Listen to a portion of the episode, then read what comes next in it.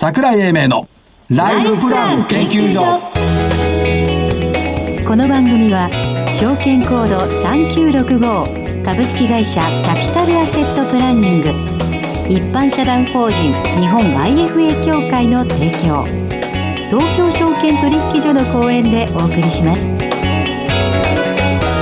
こんにちは。社長所長の桜井英明です。そしてアシスタントの飯村美希です。そして IFA 協会の正木でございます。順番変えないでよ急にドキドキするじゃないですか。いつも一緒だと面白くないでしょそうだねなんで身内をドッキリさせるんですか？いやどどうしたのそのさ何でも楽しんでんです。白髪切っちゃったの？白髪切ってきた。さっぱり。今日ね、さっぱり。白髪切るとますます逆立つね毛がさっぱり。かっこいいですよね。です。なんかどっかの大親分みたいな感じいやいや、いいんです、そんなことは。日経平均175円安はい。2万2770円見果ての夢の2万3000円でしたと。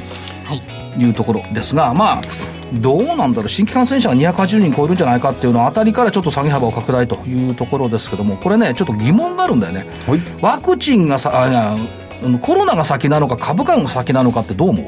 え、え、え、え、え、そこに行きます？株価が下がった時って、うん。コーナーに警戒感が高まってんのよ。そ株で株式市場の警戒感。株価が上がった時って、なんか楽観視するのよ。ほうほうほう。どっちが先だと思う？楽観視したから株価が上がったんじゃなくて株価が上がったから楽観視してんじゃない？いや、逆でしょ。楽観視してるからじゃない？気分が先に行くでしょ。何言ってんの？株価を見てから言う？ニューヨークの解釈見てごらんなさい。株価が上がった時は楽観よ。株価が下がった時は完璧に悲観よ。それはだけど、皆さんの評論家でしょと評論家のこと言ってんじゃんあ、評論家ね。評論家はそうだ。うん。中でもってやってる人は違う。で、えっ、と、評論家じゃないわ、専門家の、えー先週の銘柄を見てみると、素晴らしい銘柄を選んでいただきまして、僕も大好きなんですけど、7974の任天堂。はい。だから言ったよ、あつ森も知らない人がこういう銘柄上げちゃダメなんですよ。4万9650円から4万7750円。言い訳はしない。バツ。かっこいい。はい。えー私、えっ、と、日々の2469、1100円、これすごいよね。1100円から1100飛び9円。丸。はい。えーオプティム3694、一時相当上回ってたんだけど、3520円から、今日終わりで3460円、×。大加工もこれ上回ってたんだけど、今日ダメで5690円から5660円、×。はいちなみに、えー、正木さん0勝。私、えー1勝2敗。え、で一緒じゃない？ジェネパはこれ、あの、除外するねって言っといたんですけど、この除外した319以降、ゼネパーが860円から970円でストップ高今日して、まあ、まあ、除外なんで1勝2敗。はい。えーちなみに、任天堂は1900円の下落。そうです。私のプラスは、ジェネパが、あ、ジェネパ入れなくてもいいのか。ジェネパ入れよう106円高、日々の9円高、合わせて115円。えーオプティム60円安、大加工30円安、合わせて90円。だから、えー25円勝った。そういうことですね。はい。結構でございますよ。ね。どうぞ。今日の銘柄どうぞ。はい。えー今日の銘柄はですね、えーっと、銘柄コード7351。えーまあ、だ、あのー上場したばっかりですが、グッドパッチに、えーを、お上げました。えーデザイン、企業デザイン等をやっているところで、まあ、あのー世の中が物からことへというところの移動の中で、視認価値というのが、何々必ず言ってる銘柄は、な、何？死人価値って視何認。目でもって見て、あそのものに結びつく。はい要するにことに結びついていく。この視認価値が、あ評価される正木さんが言うから死んだ人かと思うよねーち。ょっと。目で見るの、ね。目で認めるです死ね。人価値ね。はい。ありがとう。はい。うんそうです。あ、止まっちゃったよ。止まっちゃったよ。止まるでしょ。これコード番号いいね。うん。波恋。波恋、波が、波恋。来そうですね、来おーその場で思い出すんだね。思いつくんだね。瞬間系だから。そうだね。だから正木さんが何の銘柄言うか知らない。今、今書いただけです。そうだよ。えーっと、じゃあ、年寄りがいるから、はい。津村はい。おお4540、漢方です。ですよね。ゴルフやるでしょ？お世話になってますよ。ねえ。津村の68番。はい。お世話になってます。足つるときは津村の68番。そうです。だあとほらや、まあ、ゴルフ場でさ、あの、薬草を見つけるの得意じゃない？得意です。葛根、黄連、細古、芍薬、陶器、陳皮、魔王、竜、見てわかるこれ？わかりません。わわからないんだ。うん。あの、木の皮とかいろんなものが含まれてるんで、わかんない。タケノコはわかるけど、これはわからない。あれ食べれるもんだ。うん。で、もう一個ね、えっ、と、4449ギフティ。うん。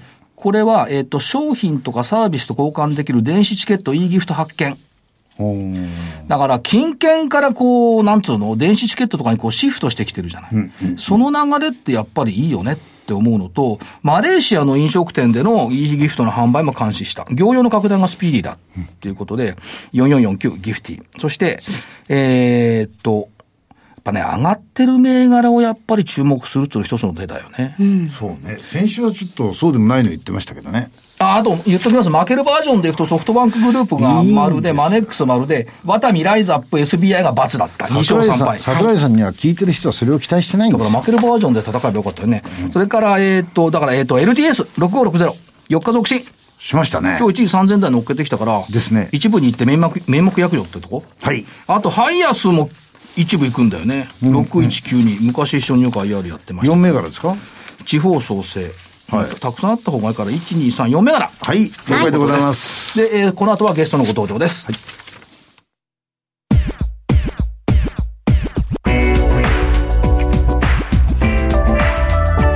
桜井英明のライフプラン研究所。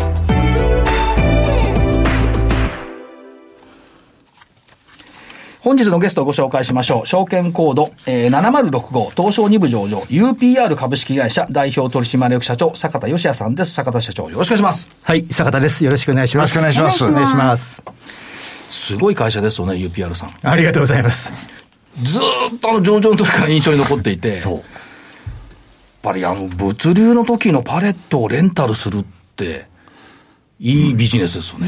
まあそうですね。まあパレット自体がそんなになかなかね、一はい般の方々に知ってもらえてなかったんですけど、このところ、やはり、物流が注目されて、はいその中でパレットっていう荷物を載せる台がですね、必要なんだというのはいろんなところで出るようになって、はいよかったなというふうに思ってますけども、はい。そこに着目してたって。そう。そうですね。でパレットだけじゃなくて、まあ、あの、アシストスーツとか、はいいろんな分野も手掛けていて、多分キーワードっていうのは、リデュース、リユース、リサイクル。そうですね、まあ、環境対応ということで、まあ、パレットレンタルっていうのも、一社で使うんではなくてですね、はい。いまあ、いろんな会社さんが使っていただく、共有化するということなので、はい。まあ、そういう意味では、リユースとかリ、リユースとか、まあ、そういうリサイクルにも通じるんじゃないかなというふうに考えています。そうですよね。はい。だからそういった意味では非常に素晴らしい業用なんですけども、業績面、あの先日、第三四半期でしたっけ？はい。えー業績発表されましたけども、はい。売上高でいくと8.8%増、経常利益34.6%増、進捗率75.3%。はい。順調な推移ですけど、これどうなんでしょう？あの、新型コロナウイルスの影響っていうのはあんまり大きくないって見ていいんですか？そうですね、トータルではあんまり軽微であというふうにあの考えてますけども、はい。個別に見ると、やはりお客様によってはですね、やはり影響、輸入ができなかったんで、商品が作れないとか、まあ逆にですね、消費が落ちてですね、在庫が溜まって、えーいるので、えーパレットもいるということもありますし、また、あの、巣ごもり事情でですね、はい。ある業種によっては非常にですね、消費が進んでですね、まあ、あの、どんどんどんどんパレットも使っていくと。まあ、特にあの、当社で仕掛けていた、あの、トイレットペーパーなどがですね、非常に物が、あの、在宅勤務でいるということでですね、活発に動いたりとか、まあ、あの、まだら模様ではありますけども、まあ、当社の全体の業績見ればですね、まあ、このコロナ禍でも逆にパレットの重要性が、はい。まあ、再確認できて、えーまあ、業績にも結びついているのかなというふうに思っています。私、当時気がついたんですけど、はいドラッグストアでこう、マスクを待ちながら、こう見ていたわけですよ。パレットで来るのってすぐこう搬入できるじゃないですか。はい。これ、そうじゃないとすごい時間かかってるんですよ。そうですね。まあ基本的に物流センター等々でですね、まあパレットじゃなくて手荷役でやるとですね、1時間半から2時間、はいもう運転手さんが本当に大変な思いをしてですね、作業されてますけども、まあパレットで来るとですね、まあフォークリフトっていうはいところで15分ぐらいで、すぐ行けますし、あの、ドライバーの方にそういう負担をかけないということで、まあ、スピードもいいし、その負担も軽減できるということで、まあ、この本当にコロナ禍においてはですね、まあ、パレット輸送っていうのが大事だなというのを再認識されたんじゃないかなというふうに思っています私が店頭で見ているより、やっぱり物流センターでの活用ってさらに大きいってことですね。そうですね。物流センターって本当あの取り扱ってる量多いので、ええあのもうそう、い店舗というよりはですね、いろんな商品が入ってきますから、まあそこでやはりパレット輸送するとですね、えースピードアップということで、まあ待機の車、トラックが非常に問題になってますから、はいまあそういう意味も両方そういうところも解消できるということで、まあ今注目されていると思っています。ここれ、あれですよね、あの、社長前にホワイト物流でしたっけ、はい。そういうお言葉をお使いになってたと思うんですけども、はい。これはますます進化していくそうですね。このホワイト物流に関しては、荷主である企業様がですね、まあ、自ら、はい。あの、ホワイト物流宣言で出されて、その中にいろんな、いあの、アイテムがあるんですけど、その一つにですね、まあ、パレットの利活用というのがありまして、はい。これが今1000社を超える企業様も実質的に出されてますけど、半数以上にもうパレットの活用っていうのが書いてるように、やはりパレット使うことによって、今言ったように、はい。あの、働いてる方の作業環境を良くする、そしてスピードアップする、その結果、長時間労働から解消できるということで、まあ今、ホワイト物流というのは非常に注目されていると思ってます。そこに御社は寄与している。そうだと思ってます。その寄与しているということですね。はいあともう一つ、あの、パレットの保有枚数っていうのが、やっぱりあの、大きなポイントになるかと思いますがそうですね直近いかがでしょうか？そうですね、直近、あの、今、3級終わって455万枚ということで保有しております。これはどうでしょう伸び率としては。そうですね。あの、まあ、この新型コロナの影響で若干、まあ、一番当社の言うところの、まあ、保有枚数もそうなんですけども、はい。パレットの稼働率といってですね、稼働パレットはどのぐらい働いてくれてるんだというところが大事。高い方に越したことはないんですけども、はい。高すぎるとですね、まあ、当社、あの、いろんな、えー各地に在庫を置いてますんで、パレットが足りなくなってお客様に納入できないということで、まあ、80%を超えるとちょっと高いなという感じで、まあ、逆に70%切ってしまうと、もう滞留しててですね、大変だなというところで、まあ、昨年は本当にあの、いろんな要素から高止まりはしてたんですけども、はい。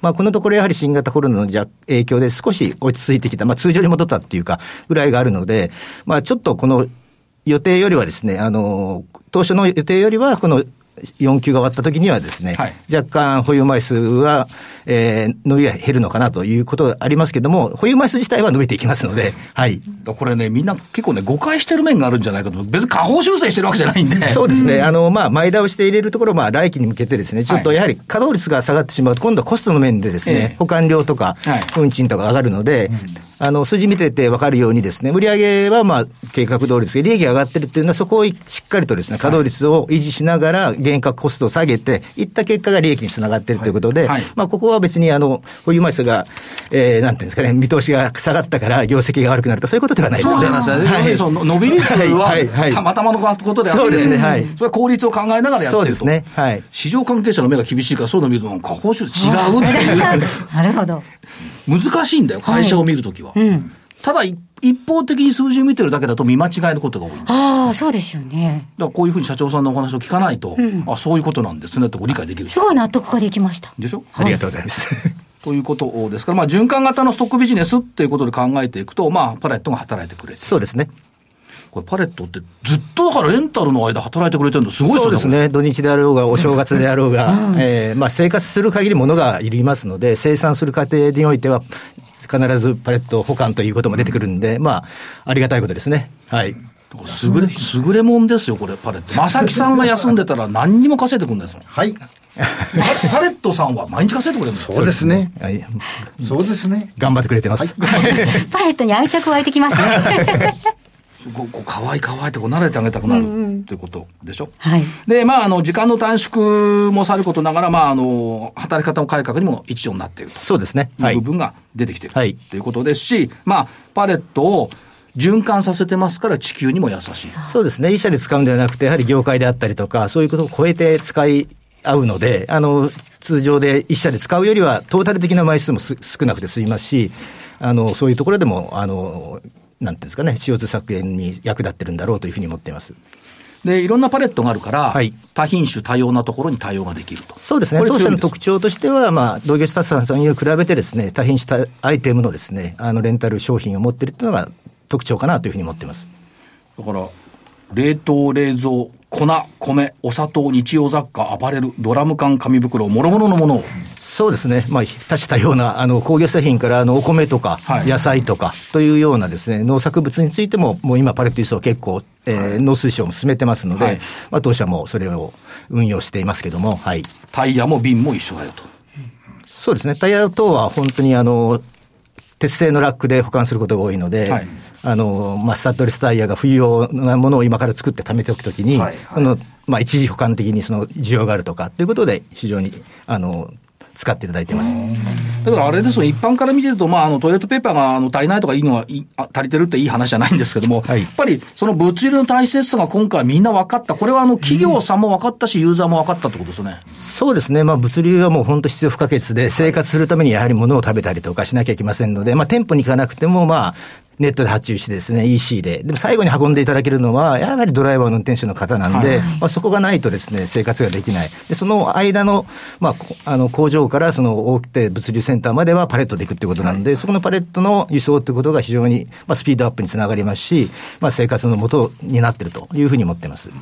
あとはそのパレット自体が IoT 絡みにこう、組み込まれてきてますよね。そうですね。やはりこのや世の中の流れがですね、単純に物を運べばいいってだけじゃなくて、その運んでいる過程においてですね、どういうものがあるのまあ温度管理であったりとか、そのところに、えー湿度が必要なも商品もありますし、そしてどこにあるんだっていうところをリアルタイムに見る。まあ、あの、見える化ですよね、物流の。はいはいこれはやはり、あの、昨今 IoT の機器類もかなり進歩してますんで、まあ、当社はアクティブタグと言われてるですね、タグをパレットに入れて、パレットは今どこにあるかということを見えるというような、あの、システムも開発しています。これも楽しみ、拡大期待感と。そうですねいうことなんですね。それともう一つ、まあ、はいこれもよく伺っているんですが、はいアシストスーツ。はい。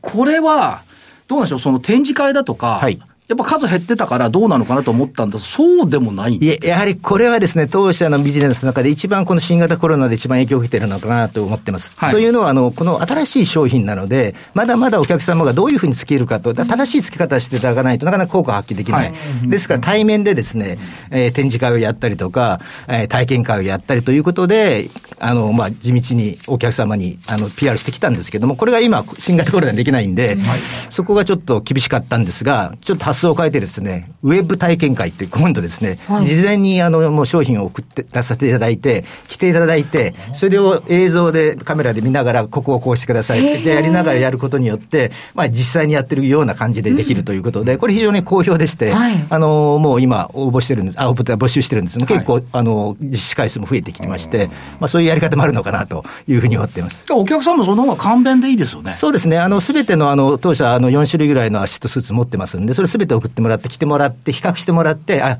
あの、作業によってやはり合う合わないがありますんで、これは合う、これは合わないとか、いうのがありますんで、それが実際に全部できるっていうのはいいのかなと。はい。そういう部分では、あの、新しいバージョンが今回、そうですね。販売方法の新しいバージョンが。販売もそうですし、あの昨年、あの電動式の軽量で、アンカーで、そしてあの1日、まあ、パレットも1日だったりいくらってやってますけども、このロボの方、ロボっていうかアシストスーツの方もですね、パワーキも1日1000円というですね、非常に安い価格。あとは、あの、まあ、今、あの、注目を浴びてますサブスクっていう形で月額定額でもできるということで、まあ、導入がどうしてもですね、あの、パワー系なスーツって今まで高かったもんですから、導入するときにどうしてもですね、いきなり使っても、これだけ効果あるかどうかわからないのにこんな買えないなっていうところがありますんで、まずはレンタルで使っていただいて、はいあ、いいなということであれば購入に結びつけるということで、まあそういう最初の障障壁っていうかですね、取り掛かりをまあ低くしたという形で今提供させていただいています。そしてまあ物流だけではなくて、介護、医療、農業、建築、様々な分野が、そうですね。もちろん、あの、人が、あの、作業するところには全て使えますので、今おっしゃったようなところにも使えるというふうに思っています。ということですから、業用は拡大基調と見てよろしいんでしょうか？そうですね。しっかり頑張りたいと思います。はい。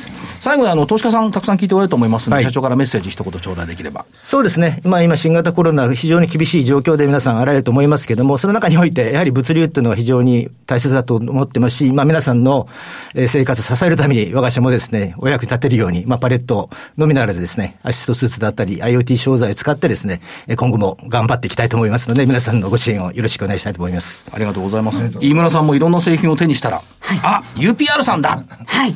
って思い出してくれないい。や、思い出しますね。もうなんか、あの、ドライバーさんとかもパレットとか全部浮かびそうです。はい。誰が持ってきてくれたんだね、倉庫から倉庫まで誰が持ってきてくれたんだ、お店まで誰が持ってきたんだこれを考えなきゃいけないということです。えー本日のゲスト、証券コード7065東証2部上場、UPR 株式会社代表取締役社長、坂田、えー吉谷さんでした。ありがとうございました。ありがとうございましたありがとうございました。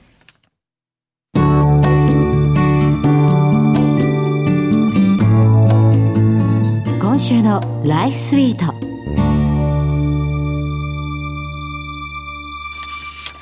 さあ、このコーナーでは、キャピタルアセットプランニングが開発したライフプランシミュレーションツール、ライフスイートを使い、ライフプランを学んでいきます。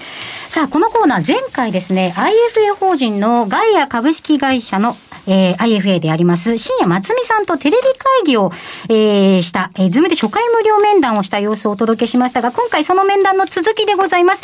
えっとですね、今回私が激しく勘違いをしている様子がそのまま収録、収録されておりますので、えー、どうぞお聞きください。はい。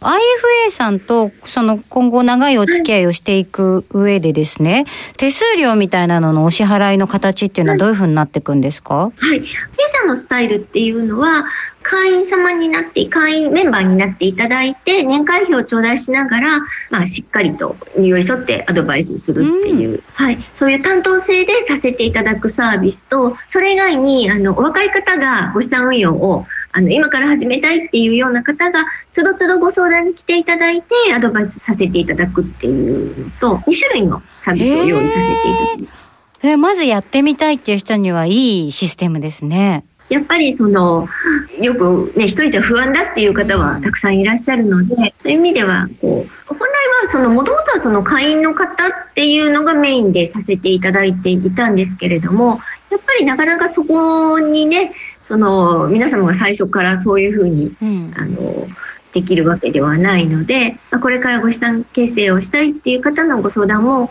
あのしっかりと受けさせていただければっていうところであの若い方が気軽に利用していただけるようなそういうサービスもあります。ありがとうございます。今日はどの辺までお話を詰めていけるんですかね？もうちょっと伺ってもいいですお願いします。はい。今回、まあ、ご資産運用を始めたいんだけどっていうところで、今何かされてるものっていうのはあるんですかね？資産運用って言えるのかわかんないですけど、株の売買をちょこっとやったりしてるぐらいですね。はい、全部マイナスですけど。うんうんえっと、いつぐらいからされてます ?2 年前ぐらいからですかね。やってみられるきっかけっていうのはお仕事柄っていう部分そうですね。もう完全にあの、初めての株式っていう番組があって、やらざるを得なかったっていうところなんですけど。で、でもその番組が終わってからも、ちょっとずつこう入れていく資金を増やして、売買はしてるんですけど。じゃあ、こう、ちょっと2年前からやってるけど、今のところは目減りしてしまっているという。はい。その、まあ、2年やってみられて、どんなふうに思われました？難しいですよね。やっぱ私の気持ちが先行しちゃってるので、あの、株の売買するのに。ちょっと勉強も足りてないところもあったりとかで、なかなか大変だなっていう感想ですね。はい、もうこのあの今いただいたお言葉通りなんですよ。実はやっぱりその個別株のご投資っていうのは、なかなかやっぱり難しくもあり、勉強も必要っていう、まさにおっしゃった通りなんですね。我々がその推奨させていただいているのは、あの、ご資産運用でされるのであれば、投資信託を使った分散投資っていうのをお伝えさせていただいてます。うん、で、その、今回、井村様が資産運用をやりたいっていうのが、その株の売買がうまくいくやり方を教えてくださいっていうのであれば、ちょっとそのいいアドバイスっていう、ご希望に沿ったものっていうのができないのかもしれないんですけども、まあ、たまたま今やってるやり方がそうであって、まあ、ご資産、資産運用をやっていきたいっていう、まあ、そういうお話であれば、あの、しっかりとこう、お伝えさせていただけるかなっていうふうに思います。で、投資信託って結局現物じゃない分危ないっていうイメージが結構あるんですけど、そのあたりっていかがなんですか、はい、えっと、現物じゃない分危ないっていうことだったんですが、こう、どういう危なさを感じてらっしゃるのか投資信託って、担保金入れて、レバレッジいっぱい買えるみたいな買い方のこと言うんじゃないんですか？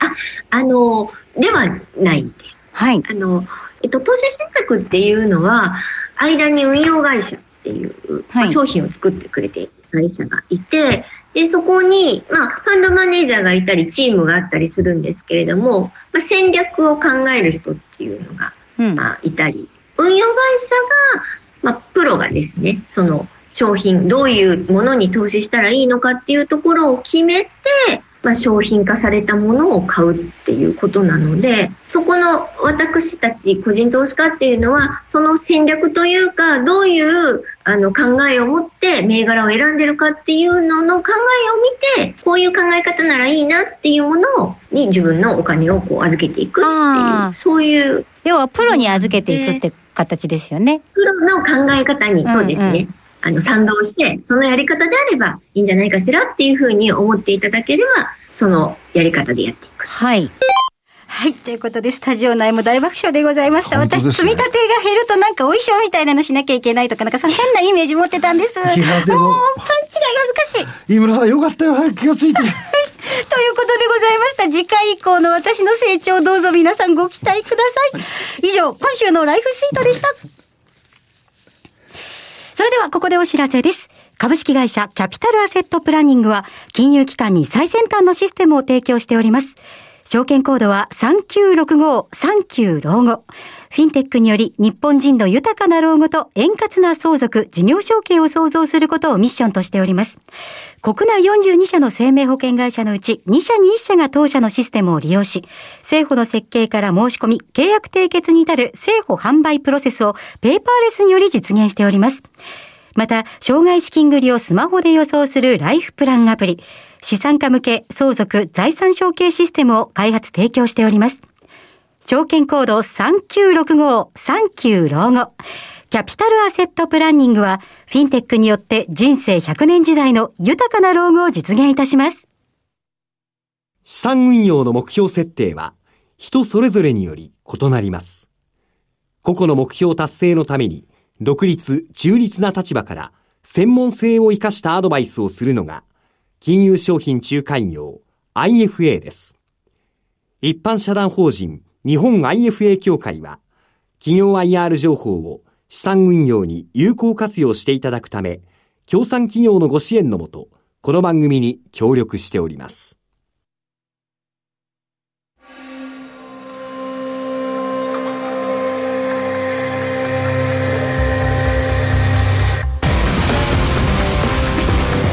桜井英明のライフプラン研究所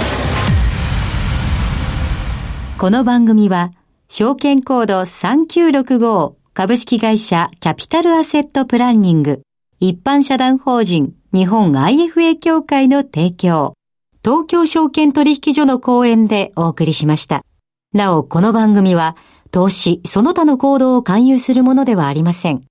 投資にかかる最終決定は、ご自身の判断で行っていただきますようお願いいたします。しかし、はい。IFA って我慢強いんだね。感じですよ。いやー、優しくって。勘違いした質問にもきっちり笑うこともなく答えるっていやー、ね、あん、でも、皆さんに安心していただけますよね。こんなにトンチンカンでもあんなに優しく相手にしてもらえるんだって私も長い証券マン人生の間で投資信託の信用取引を混同する人これ FX と間違ったじゃない。だからなんか4文字熟語で間違えたんだと思うんです、多分。四文字熟語。信用取引。を表しますわ IFA っていう職業にすいませんでした。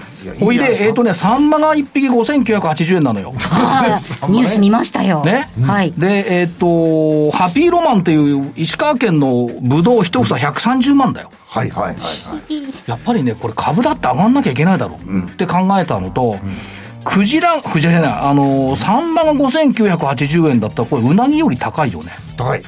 ということはですよ見つける銘柄はこうね泥の中をうじゃうじゃいるような銘柄じゃなくってピチピチ跳ねてる銘柄見つけなきゃいけないってことです。よおー。ね？ピチピチね。ピチピチ、はいはいはい。もう正木さんみたいなドヨーンとしてさ泥の中にいるようなさ、はい。沼のうなぎ取ってもさダメなんだな。川のうなぎがいだけね。あのまあ変わらない そうじゃなくってやっぱり大海原をさピチピチと飛んでいるようなクジラ、これクジラじゃない。わ刺身刺身じゃない。サンマ。3万、いっぱい出てきましたけど、今。でここにクジラって書いてあったね。サンマサンマだよね。さっきからクジラが出てる。で来週お休みですから、い。そうなんですよ。ということで、お休みの間にこう物流センターとか見学に行こうかな。トラックとか。行って行きたいですね。ね、ユピアさんのマークとかあったらいいなみたいな感じで見ておきたいというふうに思っております分かったでしょよくすっごく面白かったです。ね、これであのいろんな勘違いはなくなると思う、はい、頑張ります。はい。だからまああの楽しい30分を過ごしていただきました。ということで、えー、と本日この辺りで失礼します。